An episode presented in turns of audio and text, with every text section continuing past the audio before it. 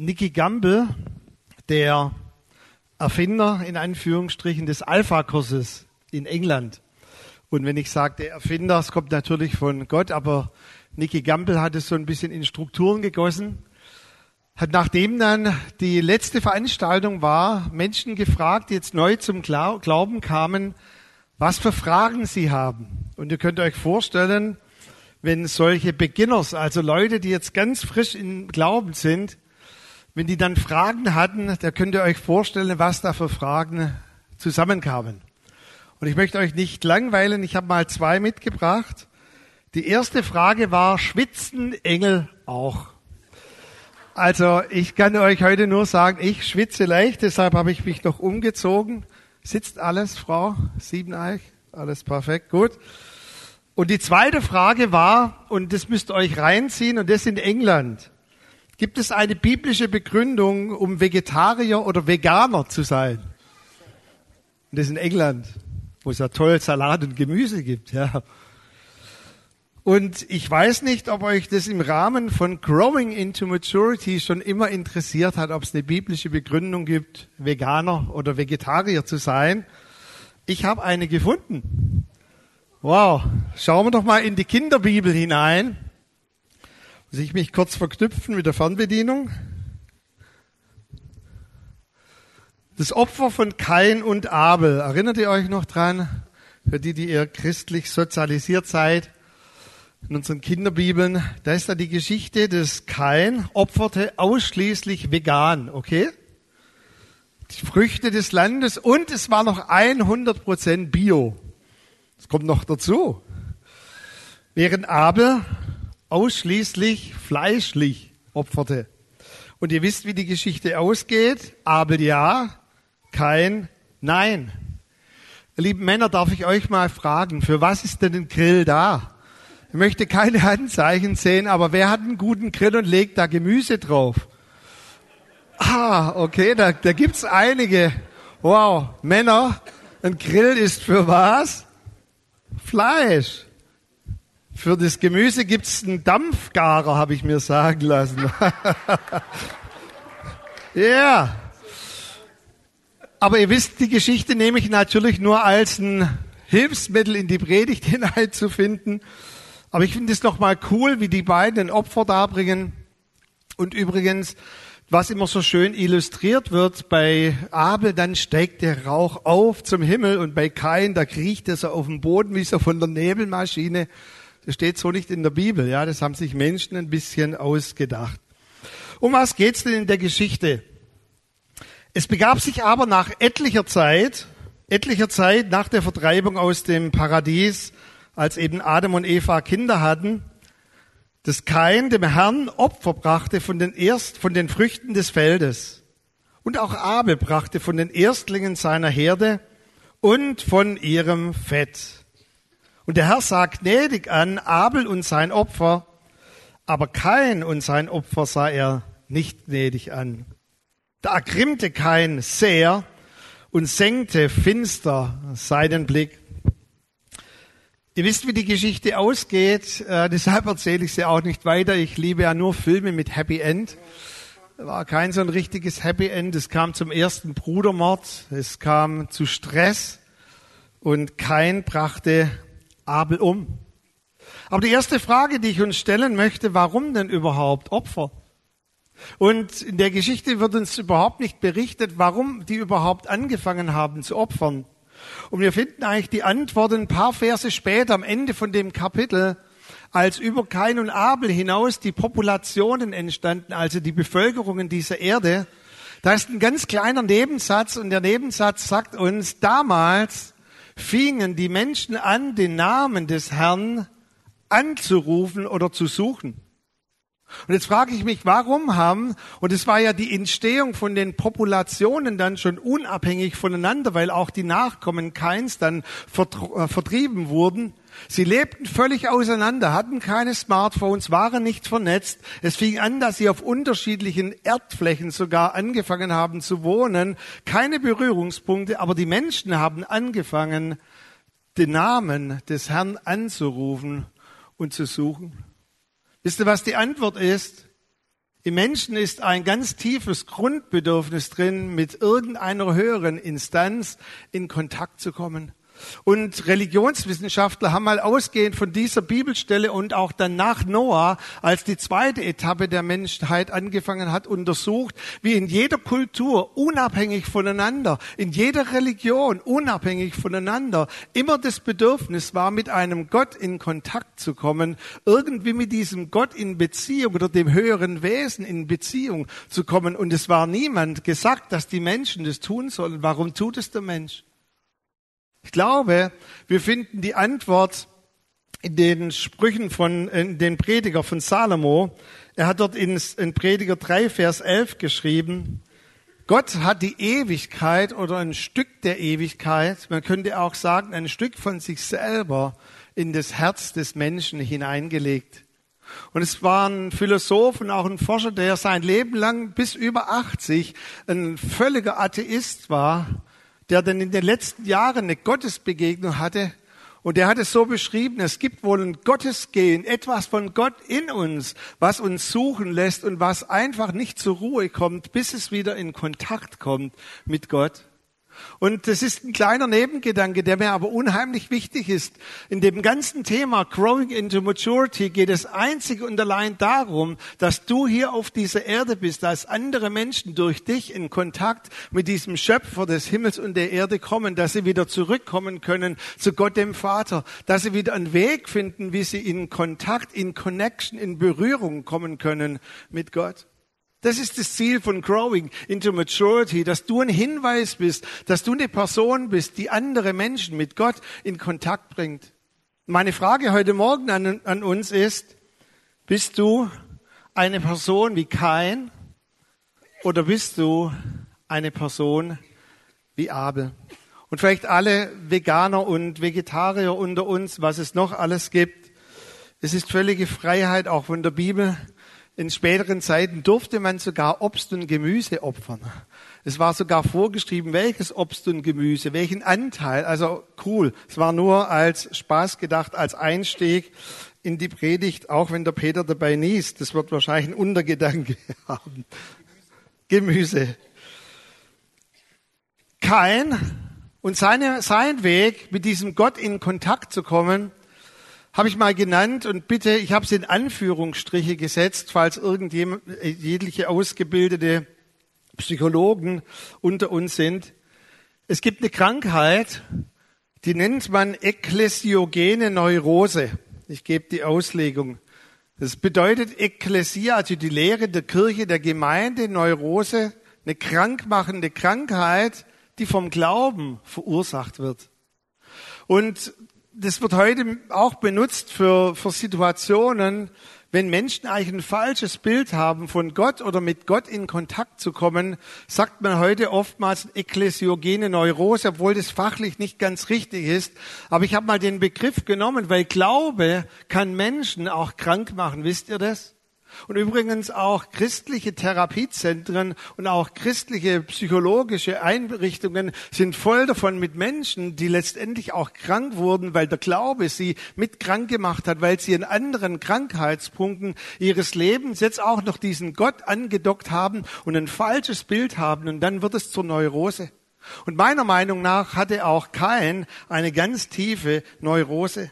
Man spricht von einem Glauben von oben, also der sich dadurch definiert, dass da jemand da oben ist, der einen Anspruch an dich hat. Und dieser Glaube von oben ist wie eine riesige Last. Alles lastet auf dir. Du musst irgendjemand da oben zufriedenstellen und du musst dir einen Weg da oben hinaufbahnen zu diesem höheren Wesen oder zu diesem Gott. Nimm's in unserem Glauben zu Gott, dem Vater, dem Allmächtigen.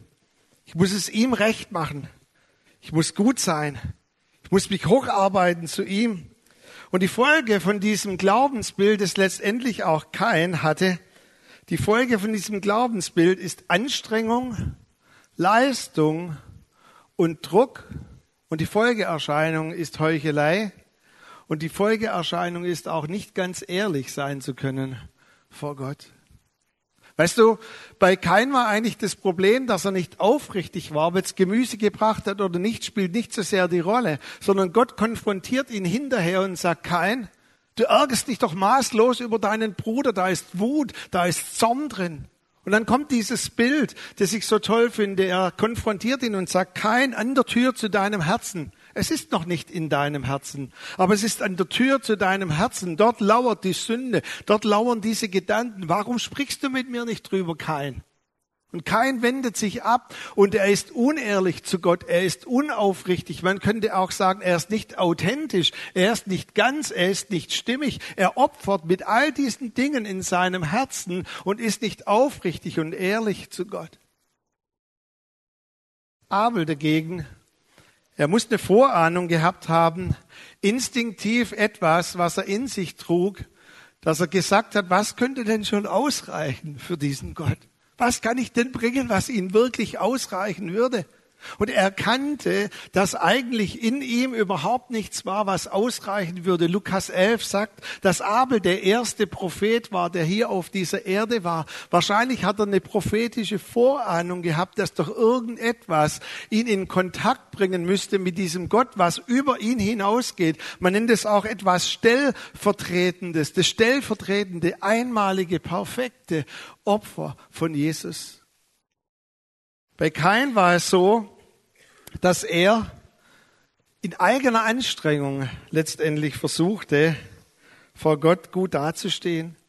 Und interessant, wenn ihr heute oder nächste Woche mal lest, ihr könnt gerne mal den Stammbaum, nennt man das, oder die Nachkommen von Kain lesen. Dort sind alle Personen aufgezählt und hinter jeder Person kommt, was sie Tolles geleistet hat. Einer war ein Schreiner, der hat tolle äh, Dinge geschreinert. Der andere war ein Baumeister, hat tolle Baumeister-Dinge getan. Der andere war ein Musiker, hat tolle Musik hervorgebracht. Immer ein Name und Leistung. Es ist eine Linie voller Leistung. Name, Leistung, Name, Leistung. Weißt du, dieses Muster kann schon sehr früh in uns verankert sein. Name und Leistung. Ich weiß nicht, wie es dir ging. Aber ich spreche ja ein bisschen aus dem Nähkästchen von meiner Verwandtschaft, wird die Predigt ja wahrscheinlich niemand hören. Und wenn, dann ist das alles schon besprochen. Bei uns gab es 20 D-Mark für eine 2, 50 für eine 1. Bei einer 3 hat man die Hände geschüttelt, aber weißt du, wo ich was gebraucht hätte? Bei einer 4 oder 5. Was belohnen wir letztendlich? Was ist der Reflex in uns?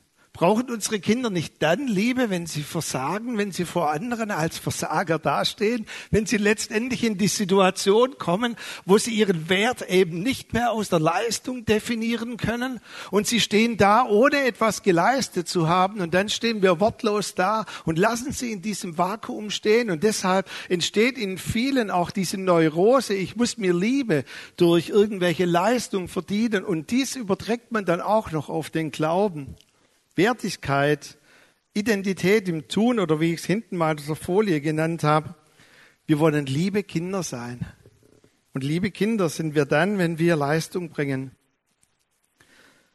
Als dieser sogenannte reiche Jüngling oder nenn ihn eine Person, die am neuen Markt sehr viel Geld verdient hat, in Markus 10, die kommt zu Jesus und die hat genau diese Frage, Meister, was muss ich tun? Was muss ich tun, um gerecht zu werden oder um ewiges Leben zu bekommen? Genau diese Frage, ich kenne den Kontext von dieser Person nicht. Jesus kannte ihn, aber wahrscheinlich war das eine Person, die auf diesem Paradigma geeicht war. Und Jesus gibt eine Antwort, weil er ihn ja so gefragt hat. Und er sagt, du musst ausnahmslos, steht dort wörtlich, alle in Klammer 613 Gebote und Verbote halten. Wow. Wenn dir das jemand sagt, du musst alle 613 Gebote und Verbote halten, jetzt wäre der Moment, ehrlich oder authentisch zu sein, oder? Jetzt wäre der Moment, ganz ehrlich vor Gott zu sein. Diese Person treibt's auf die Spitze. Er sagt, das habe ich alles gehalten. Du könntest nachlesen. Er sagt nicht, das habe ich gehalten. Ich habe das alles gehalten Seit meiner Jugendzeit. Oh, was für ein liebes Kind, oder? Ah, oh, Traum von einem Schwiegersohn. Bitte heiratet solche Kinder nicht. Ich sage euch nachher, warum. Ich frage mich an der Stelle, Jesus, als der Allwissende, als der Allmächtige. Als ihm das gesagt wird, ich habe das alles gehalten seit meiner Jugendzeit. Da stand er wahrscheinlich da und hat innerlich gesagt, ist klar. Hm. Steht der Paulus, der noch mehr in diesem Muster war.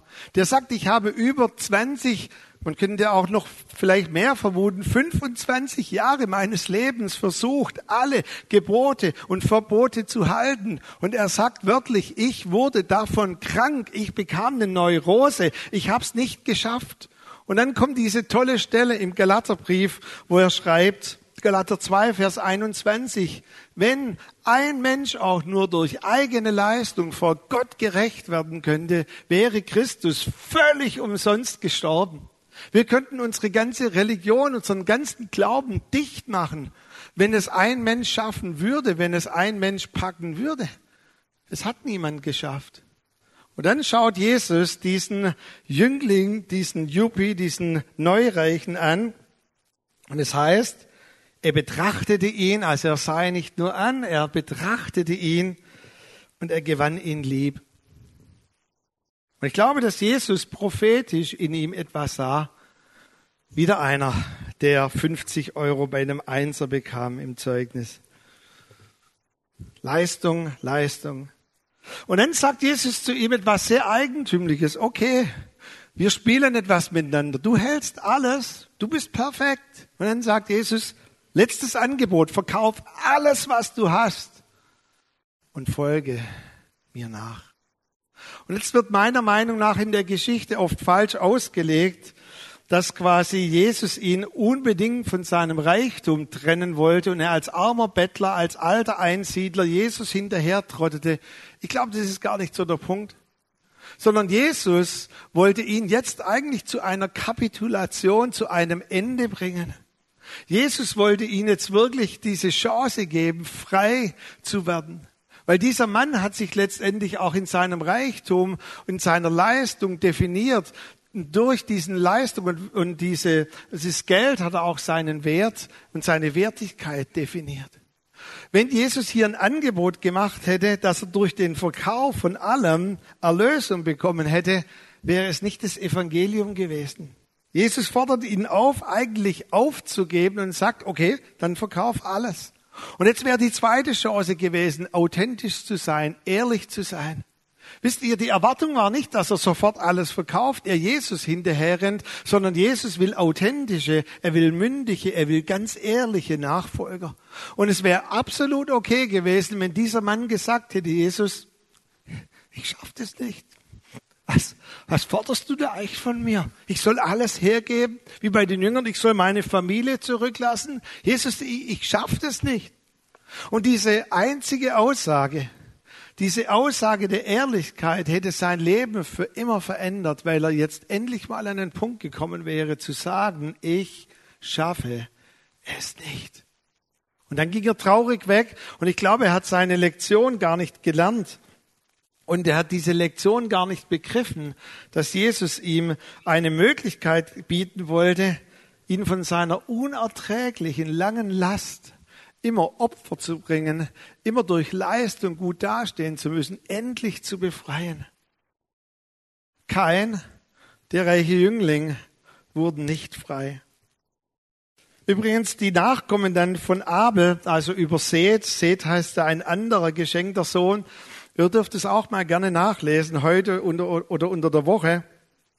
Dort sind einfach Namen aufgezählt. Und ich habe das nochmal nachgelesen. Da heißt der eine so und so, die Namen kann man da kaum aussprechen. Aber das sind Namen aufgezählt in dem sogenannten Geschlechtsregister. Und ich habe mich immer gefragt, was haben die denn getan?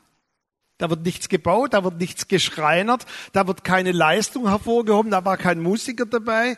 Da wird nur gesagt, in welcher Familie sie gelebt haben. Wisst ihr, da habe ich neu erkannt eigentlich den Wert, einfach sein zu können in Familie, einfach sein zu können in Beziehung und nicht bewertet zu werden aufgrund von Leistung. Und übrigens, Jesus kam auch aus dieser Linie hervor. Ja, also deshalb konnte Jesus auch definitiv kein Schwabe gewesen sein, weil da wäre es wieder um Leistung gegangen. Hups, demgegenüber möchte ich Authentizität, Ehrlichkeit setzen. Man nennt es auch in dem Kontext, also Glaube von unten könnte man ja auch anders verstehen, ähm, aber in dem Kontext, bisschen seelsorgerlich angepackt, Glaube von unten bedeutet so viel wie, ich definiere mich nicht aus dem Anspruch, den Gott an mich hat, sondern ich definiere mich ausschließlich auf oder auf Grundlage von dem Zuspruch, den Gott für mich hat. Claro, nächste Woche werde ich darüber sprechen. Gott hat einen Anspruch an dich. Logisch, deshalb sind wir auf der Erde, dass wir genießbare Früchtchen sind, durch die andere satt werden. Aber wenn wir das andersherum erleben, zuerst den Anspruch und nicht zuerst den Zuspruch, ist unser ganzes Lebenskonzept, unser ganzes Lebensgefüge falsch. Nur Gott kann gerecht machen. Und ich glaube, dass Abel instinktiv erkannte auch, etwas gesehnt hat, auch eine prophetische Vorstellung hatte, ich brauche in meinem Opfer etwas, das mich sein lässt vor Gott so, wie ich bin. Glaube von unten, ich darf vor Gott so treten, wie es eben ist, in meiner ganzen Ehrlichkeit, in meiner ganzen vielleicht Zweifelhaftigkeit, in meiner ganzen Sündhaftigkeit. Ich kann vor Gott so kommen, wie es ist. Und ich muss mich nicht hocharbeiten, sondern Gott hat sich ja zu uns heruntergearbeitet. Jetzt kommt ein ganz, ganz entscheidender Satz. Gott möchte nicht unbedingt, dass wir liebe Kinder sind, sondern dass wir geliebte Kinder sind. Und es ist ein Riesenunterschied. Wenn du immer noch auf dem Paradigma bist, sei es von Erziehung, manche haben auch so Erziehungsreste, möchte ich das mal nennen, solche Muster, dass du immer ein liebes, braves Kind sein musstest. Ja, Gott hat einen gewissen Anspruch an uns. Aber wir sind ausschließlich lieb in dem Sinn, dass wir ihm Ehre bereiten wollen, dass wir würdig leben wollen mit dieser kostbaren Berufung, die er uns gegeben hat. Wir sind zuerst geliebte Kinder. Und weil wir geliebte Kinder sind, und übrigens sind wir auch dann noch geliebte Kinder, wenn wir es mal total verhauen. Und ich glaube, vielleicht kam Abel, ich interpretiere auch natürlich ein paar Dinge hinein der wusste, vielleicht war es kein so ein Leistungsmensch, vielleicht war es mehr so ein Beziehungsmensch und er wusste vielleicht auch über manche Sündhaftigkeit. Und er trat vor Gott ganz aufrichtig und ehrlich und er hat dieses Tier und das Fett genommen und hat gesagt, Gott, so ist es. So, so bin ich. Akzeptierst du mich? Ich bin nicht in dem Sinn ein liebes Kind, aber ich möchte gerne ein geliebtes Kind sein. Ich sehne mich nach deiner Liebe. Ich sehne mich nach dir. Ein Ruhen in der Gnade und Gnade bedeutet immer unverdient. Und Paulus ist hier messerscharf. Paulus sagt, wenn du in deiner Beziehung zu Gott, auch in allem, was Gott dir schenkt, wenn du auch nur zu zwei, drei, vier Prozent das Gefühl hast, es kommt von Gott, weil du etwas dazu geleistet hast, dann schreibt im Galaterbrief, hast du Gnade überhaupt nicht kapiert. Weil es wird nie ausreichend sein, was wir tun. Es wird immer unvollkommen sein. Und Gnade ist zu 100 Prozent, dass Gott uns etwas gibt, was wir eben nicht verdient haben. Und das ist, ich, was die Bibel von uns fordert. Authentizität, echt zu sein. Vor Gott so sein zu können, wie wir sind. Kein fragte, Gott, warum nimmst du denn mein Opfer nicht an? Und wie gesagt, später durfte man sogar Gemüse opfern. Wisst ihr, was das Problem war? Ob er jetzt dieses oder jenes geopfert hätte, er war nicht authentisch. Und die Bibel sagt uns von Anfang an, wir werden nachher noch den Vers betrachten, dass Gott welche Menschen sucht, die im Geist, also in einer tieferen Ebene der Beziehung nach ihm suchen und die in Wahrheit vor ihm treten. Ich möchte eure ganzen Opfer nicht, sagt Gott. Ich möchte Wahrheit. Ich möchte, dass ihr so vor mir tretet, authentisch, ehrlich, wie ihr seid. Und die eigentliche Frage ist doch nicht, Gott, nimmst du mein Opfer an? Sondern die Frage, die Gott uns stellt, nimmst du mein Opfer an? Und wenn wir das nicht tun, wenn wir nicht unser ganzes Lebenskonzept, lass mich vielleicht in Klammer auch sagen, dein ganzes Erziehungskonzept, wenn du das nicht ausschließlich auf der Grundlage führst von Gnade, und Gnade bedeutet immer unverdient, dass jemand anders dich in die Stellung gebracht hat. Vor Gott kannst du andere auch nicht lieben. Zu diesem Jüngling, ich glaube, er ging weg, dieser Neureiche, Und ich glaube, Jesus sah ihm nach traurig. Und er sagte, wieder eine Person, die es nicht geschafft hat, aus diesem wirklichen Teufelskreis der Leistung auszusteigen. Mensch, Junge, sei doch irgendwann mal ehrlich. Ich hoffe sehr, dass er später eine Begegnung hatte mit anderen freien Personen, die in dieser Freiheit gelebt haben. Denn die Kernaussage, was er ihm gesagt hat, du musst nicht 613 Geboten und Verboten nachfolgen. Ist völlig attraktiv, lauter Geboten, Gesetzbücher nachzufolgen, oder? Jesus sagte, folge mir nach. Leb in Beziehung mit mir. Das reicht aus. Weißt du, wenn du in Beziehung mit mir bist, ich bin das lebendige Gesetzbuch. Ich bin die Vollkommenheit. Ich bin das Wort, das vom Vater kommt. Ich, wenn ich in dir wohne, wir versuchen schon gemeinsam die 613 Gebote und Verbote zu halten. Und weißt du, das Coole ist, wenn du mit mir gehst und mir nachfolgst, dann wird es auch so sein. Ich sehe, wenn du mal übertrittst, ich sehe, wenn du fällst, und dann geschieht eben nicht, was man uns auch oft eingebläut hat in der Kindheit. Dann ist der Vater im Himmel ganz traurig und Jesus weint und Jesus geht weg von dir. Jesus bleibt ganz eng bei dir, weil er sagte, das wusste ich doch schon vorher. Meinst du, ich hätte dich in meine Nachfolge gerufen, wenn ich gewusst hätte, dass du 100 Prozent perfekt bist? Dann brauchst du mich doch gar nicht, oder? Folge mir nach. Ich werde in den nächsten Sonntagen Ende vom November und äh, Ende Oktober, Anfang November auch noch sprechen über den Anspruch, den Gott zu uns hat. Und vielleicht, dass ihr auf keinen falschen, wie soll ich mal sagen, auf kein falsches Gleis kommt. Leistung in sich ist völlig okay. Wir leben übrigens in einer Leistungsgesellschaft. Habt ihr das gewusst? Mit Leistung umzugehen ist an sich nichts Schlechtes. Wir müssen in unseren Betrieben, wir müssen an den Stellen, wo wir stehen, auch Leistung bringen, oder? Sonst könnt ihr morgen früh mal zu euren Chefs gehen. Ich bringe keine Leistung mehr. Das hat mein Pastor gestern gesagt. Dann wird das Opfer nächsten Sonntag entsprechend schwach ausfallen, oder? Weil euer Chef da eine Meinung dazu hat. Und ich finde auch, es ist immer so kläglich, erbärmlich, wie man die Geschichte von Martha und Maria auslegt, dass man immer die eine sucht, die ständig zu den Füßen Jesus liegt und ständig unproduktiv da rumliegt. Das ist für uns Männer total sexy, lass mich das mal so sagen. Das Problem war bei Martha, nicht, dass sie Leistung gebracht hat, sondern dass sie ihre Leistung gebracht hat aus eigener Wertigkeit heraus. Gott hat in diese Schöpfung hineingelegt, dass Menschen etwas leisten dürfen und auch können. Aber die Frage ist, ziehen wir unseren Wert aus der Leistung oder was sind wir letztendlich auch, wenn wir nichts mehr leisten können? Meint ihr jemand, der einen Weltrekord leistet oder irgendetwas, der Erste, der den Himalaya bezwungen hat? Gott sagt auch so was total Dummes, das finde ich jetzt total scheiße, das ist alles nur Leistung. Doch cool, oder? All diese Erfindungen, wir werden auch Menschen betrachten in den nächsten Sonntagen, die wirklich Leistung gebracht haben. Aber die Frage war, was war ihre Motivation? ihm Ehre zu bereiten. Ihre Motivation war, auch in diesem Zuspruch zu leben. Ich will dich segnen und dann dieser Anspruch und du sollst ein Segen sein. Darum geht es bei Growing into Maturity. Vielleicht letzter Satz, bevor ich dann noch einen Gedanken reinbringe.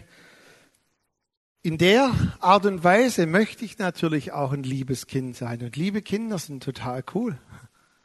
Aber wenn Kinder aus Druck und aus Angst letztendlich lieb sind und nicht authentisch sein können und dürfen und auch nicht diesen kostbaren Wert erleben, ich darf so sein, wie ich bin, mit all meinen Schwankungen, mit all meinen Fehlern. Und auch wir als etwas größere Kinder, wir wollen natürlich liebe Kinder sein. Wir wollen dem Vater Ehre bereiten, aber wir tun das, weil wir geliebte Kinder sind. Ich glaube, man könnte Authentizität, schwieriges Wort zum dritten Mal richtig ausgesprochen, könnte man auch umschreiben, einfacher mit Keep it real. Sei so, wie du bist. Und übrigens auch Trendforscher sagen uns das nur als einen wichtigen Nebengedanken, dass die Zeit der Postmoderne in der wir anscheinend gelebt haben oder auch vielleicht ein Mythos war. Postmoderne ist eigentlich schon lange vorbei. Wir leben jetzt in einer ganz neuen Zeit und die Trendforscher sagen uns, dass auch diese neue Zeit unter vielen, vielen, vielen Gesichtspunkten einen Gesichtspunkt haben wird. Die Leute sehnen sich wieder nach klarer Leitung und Führung. Könnt nur mal schauen, wer in verschiedenen Ländern auch an die Regierung und Macht gekommen ist. Die Leute wollen dieses absolut alles bis zum Ende ausdiskutiert. Jeder hat Angst, vor eine Entscheidung zu treffen. Die Leute wollen auch wieder eine klare Ansage, aber ihre Anforderung an diese Leiter ist ein Wort, Authentizität. Personen, die auch ehrlich sind, die authentisch sind. Und hier öffnet sich übrigens für uns Christen ein Riesenraum, weil Gott uns von Anfang der Bibel aufgefordert hat, authentisch zu sein, ehrlich sein zu können, aufrichtig sein zu können. Ich glaube, dass Personen nicht unbedingt das Bedürfnis haben. Ich habe für unsere Angie nicht das Bedürfnis, dass sie absolut immer perfekt alle Entscheidungen trifft. Das Bedürfnis, das ich manchmal habe, ist bei Entscheidungen auch ihr Herz zu sehen, authentisch zu sein. Friedmund Malik ist derzeit der führende, absolut führende Wirtschaftswissenschaftler, auch in Managementlehre. Alle Bücher mittlerweile kommen fast von ihm, ein Österreicher, der auch in den USA viel Einfluss hat. Und er sagt, jede Führungskraft macht jeden Tag gravierende Führungsfehler. Total ermutigend für die, die in Verantwortung gehen, oder? Jede Führungskraft macht jeden Tag gravierende Führungsfehler. Aber was die Menschen von uns wollen, ist Authentizität. Dass wir ehrlich sind, dass wir aufrichtig sind, dass wir auch die Position, in denen äh, Personen letztendlich leben, nicht dazu missbrauchen, um das Tod zu schweigen und unaufrichtig zu sein. Ich habe im Sommer ein Buch gelesen von Brian Houston. Brian Houston ist ja der Gründer und Leiter von Hillsong weltweit. Und es ist eine riesige, auch ein riesiges Werk, das er letztendlich leitet. Und Hillsong, ein Begriff auf allen Kontinenten. Und ich habe das Buch eigentlich aus ganz anderen Gesichtspunkten gelesen. Und in diesem Buch spricht er ganz transparent darüber, wie sein Vater, als der Dienst von Brian Houston so richtig aufgeblüht ist, so die erste große Gemeinde in Sydney, wurde er konfrontiert damit, dass sein Vater zwei Kinder missbraucht hat und das als Pastor. Und es hat ihn getroffen wie ein Schlag. Und die erste Reaktion ist ja, man schweigt es irgendwie zu Tode, man kehrt es unter den Teppich, man spricht nicht darüber, das kann man ja auch anders regeln. was mich an Brian Houston so begeistert hat, ist, wie er seinen Vater konfrontierte, ihm den Berufsausweis weggenommen hat und wie er dann in die Öffentlichkeit gegangen ist und gesagt hat, hört mal her, liebe Gemeinde, so und so sieht's aus bei uns. Es hat bei mir ausgelöst als jetzt erwachsener Sohn, dass ich momentan Tabletten nehmen muss. Ich habe eine Depression, ich weiß nicht mehr aus noch ein, wollte mich so noch als Pastor längere Zeit unter euch ertragen und erdulden. Er ging in die Offensive. Das ist Authentizität. Und wisst ihr, warum auch viele geistliche Leiter vielleicht nicht immer in Authentizität leben oder auch, sagen wir mal, Regierungsbeamte? Weil es einen Raum braucht der Gnade und der Annahme, weil wir eben die Leute, die drunten sitzen, die in der Opposition sind in der Regierung, eben auch in dem Leistungsmuster drin sind. Was wäre denn, wenn Angie mal sagen würde, ich glaube, ich habe aus Überforderung hier und hier echt einen Fehler gemacht. Die Opposition würde sich freuen, zehn Prozentpunkte mehr bei der nächsten Wahl. Authentizität braucht immer einen Raum, auch um authentisch sein zu dürfen. Und Brian Houston hatte diesen Raum. Und dann hat seine Frau, als das Ding wirklich explodiert ist, als er wieder aus seiner Depression herauskam, und als er dann erlebte, wie Hillsong an allen Kontinenten aufgebrochen ist, wir haben ja heute Morgen mindestens wieder zwei Lieder von Hillsong gesungen, hat seine Frau ihn mal auf einer Autofahrt gefragt, sag mal, Brian, fühlst du dich manches Mal nicht überfordert? Und Brian schaut sie an und sagt, Bobby, ich bin die ganze Zeit überfordert. Ich weiß doch nicht, wie man so ein Apparat hier leitet. Ich bin eigentlich ständig überfordert. Ich bin immer am Anschlag. Wisst ihr, das sind authentische Menschen, authentisch. Und das war eigentlich, was Jesus gesucht hat und was Gott eigentlich gesucht hat von Anfang an der Bibel. Ich habe den Vers schon zitiert. Als Jesus dieser Frau am Jakobsbrunnen begegnet, die ja ihr Leben total verhauen hat, ja, die in ihrem Leben wirklich auch viele Dinge vielleicht falsch gemacht hat. Das sieht er diese Frau und er tritt ihr gegenüber und sie fragt, Jesus, wo, wo ist denn der richtige Ort und wie kann man in Kontakt kommen mit Gott? Ihr sagt hier und ich sage, es ist der Berg. Dort bringen wir Leistung, ihr bringt hier Leistung. Und hier kommt wieder die gleiche Linie. Hör mal her, Frau. Völlig egal, wo du anbetest. Es ist wichtig, wen du anbetest und im Geist und in der Wahrheit. Solche Menschen sucht Gott, solche Menschen hat Gott von Anfang an gesucht und kein gehörte nicht dazu. Dieser reiche Jüngling wollte nicht dazugehören und er wollte eben nicht in dieser Authentizität, in dieser Ehrlichkeit leben. Das ist das Opfer, das Gott gefällt. Wisst ihr, wenn wir Sonntagmorgen zusammenkommen, morgens zusammenkommen hier oder in anderen Settings, das Opfer, das Gott sucht, bist du, ist dein Leben. So wie du bist, darfst du vor Gott kommen, mit allen Macken, mit allen Kanten. Das einzige makellose, 100% Unfehler, völlig fehlerfreie Opfer war Jesus Christus. Weißt du, was ihn manches Mal ein bisschen abtönt oder ab, ja?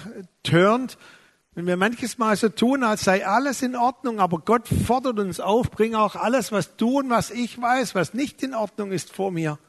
Und erst wenn wir diese Fähigkeit haben, uns ganz unser Leben vor Gott zu bringen, uns sinnbildlich so zu seinem Altar begeben, dann erleben wir das Wunder, wie nach und nach alles in uns verbrennt, was eben Gott auch nicht gefällt. Aber es verbrennt nicht in erster Linie durch deine Leistung, sondern es verbrennt durch seine Leistung. Er hat ein Werk in uns angefangen. Er wird es auch zu Ende bringen. Ich möchte dich heute Morgen, ich darf dich heute Morgen einfach mal fragen, wie ist denn so dein Lebensgefühl? Betrachte für dich mal deine letzte Woche oder so auch die letzten Tage. Wie ist denn dein Lebensgefühl so in dieser Sinnbildlichkeit? Lebst du deinen Glauben eher im Anspruch Gottes an dich, im von oben her? Oder kannst du deinen Glauben wirklich im Zuspruch Gottes leben, dass du so wie du bist vor ihn kommen kannst? Wie würdest du dich eher definieren? Kannst du auch für dich mal reflektieren? Liebes Kind oder geliebtes Kind? Wie sind so deine Muster, wenn du auch noch Erziehungsreste hast? Und ich sage dir so, Erziehungsreste gehen ziemlich lang. Und manches Mal erinnern uns unsere Kinder wieder an unsere Erziehungsreste, die wir noch mitschleppen, unsere Muster. Ich möchte dich wirklich ermutigen, egal wie alt, wie viele Reste noch da sind, dass du aussteigst auch aus allen falschen Mustern. Und ich möchte uns auch ermutigen, dass wir als Gemeinde, als Treffpunkt leben, ja über den Gottesdienst hinaus in unseren Treffpunkten, in unseren Gemeinschaftsnetzwerken, dass dort immer ein Raum ist, und es wäre auch die Anforderung, ich glaube, die Gott hat an eine christliche Gemeinschaft, dass immer ein Raum ist, dass wir sein können, wie wir sind. Wenn wir, das nicht sein können, wie wir sind, wie es ist in uns, fehlt die Kraft auch zur Veränderung. Und wenn wir auch sein dürfen, wie wir sind, wenn zum Beispiel Brian Houston das seiner Gemeinde zumutet, dann entsteht immer auch ein Raum, wo wir wirklich auch Gnade einüben dürfen und Barmherzigkeit miteinander einüben dürfen. Authentisch heißt sein, nicht Schein. Und ich finde es immer so cool bei so alten Jesus-Filmen, wo dann noch andere Musik läuft als im Hintergrund, wo dann immer so Heiligenscheine erscheinen. Du darfst deinen Heiligenschein heute ganz bewusst hier beerdigen und ans Kreuz legen. Jesus möchte keinen Heiligenschein, sondern Jesus möchte dein Sein, wie du bist. Und er fordert dich auf, sei authentisch, sei ehrlich vor mir. Er sucht Anbeter, die ihn im Geist und in der Wahrheit anbeten. Wisst ihr, die Lieder, die wir manches Mal so heraussuchen, da denken wir lange darüber nach oder beten auch, welches Lied könnte jetzt ein, ein passendes Hilfsmittel sein, um irgendwas in uns auszudrücken. Und wir haben für heute Morgen so das Lied empfunden, Here is my heart, Lord. Was ich an dem Lied so toll finde, dass es einfach ausdrückt, Herr, hier ist mein Herz, hier bin ich. So ist es. Und ich komme jetzt vor dich und ich möchte einfach in dem Lied ausdrücken und mit der Aussage, hier ist my heart, Lord, dass du auch zu mir sprichst und auch in mich hineinsprichst, was wirklich wahr ist, was wirklich zählt. Und ich möchte uns jetzt auch einen Raum eröffnen im Geist, dass wir jetzt die letzten Momente, kostbare Momente des Gottesdienstes nochmal ganz bewusst auch in uns hineinhören. Und ich lade dich jetzt schon ein, guter Heiliger Geist. Jesus hat gesagt, wenn du kommst, dann wirst du uns in alle Wahrheit hineinführen, Herr. Und Jesus, du suchst Anbeter, die dich in der Wahrheit und im Geist anbeten. Und ich bitte dich, Vater, wo wir nicht in dieser Wahrheit gegründet sind, Herr, dass wir so sein dürfen, wie wir sind, Herr, dass wir authentisch vor dir sein dürfen, dann führ uns in diese Wahrheit hinein, Herr. Wenn noch Menschen hier sind, die vielleicht Erziehungsreste haben, so Muster in ihrem Leben, wo sie immer noch so getrimmt sind auf Leistung, Herr, auch in dem ganzen System, in dem wir leben. Ja, wir müssen Leistung bringen, aber wir bringen Leistung nicht, um geliebt zu werden, um anerkannt zu werden, um Wertigkeit, Würde zu empfangen. Du hast uns würdig gemacht, Herr. Und ich empfand auch heute Morgen noch in der Vorbereitung, dass viele auch in sich noch so ein Vakuum haben, wo ihr in bestimmten Lebensabschnitten vielleicht einen Zuspruch gebraucht hättet, eine Annahme, auch etwas, was in euch wieder diesen Halt und diese Wertigkeit erzeugt. Und es war niemand da. Man hat euch alleine gelassen, vielleicht auch in Situationen, wo ihr dringend jemand gebraucht hätte, der gesagt hätte, und gerade jetzt bist du geliebt, gerade jetzt bist du angenommen. Dann bitte ich dich ganz herzlich, lass heute Morgen das Vakuum in dir ausfüllen. Und ich bitte uns, wenn wir jetzt das Lied singen, dass ihr in den ersten paar Momenten vielleicht nochmal dem Geist Gottes Raum gebt und dann, wenn ihr empfindet, dass das dein Ausdruck ist heute Morgen, deine Antwort, das ganz persönlicher Moment, vielleicht können wir auch alle so die Augen schließen und einfach du und Gott. Es geht nur um dich und Gott.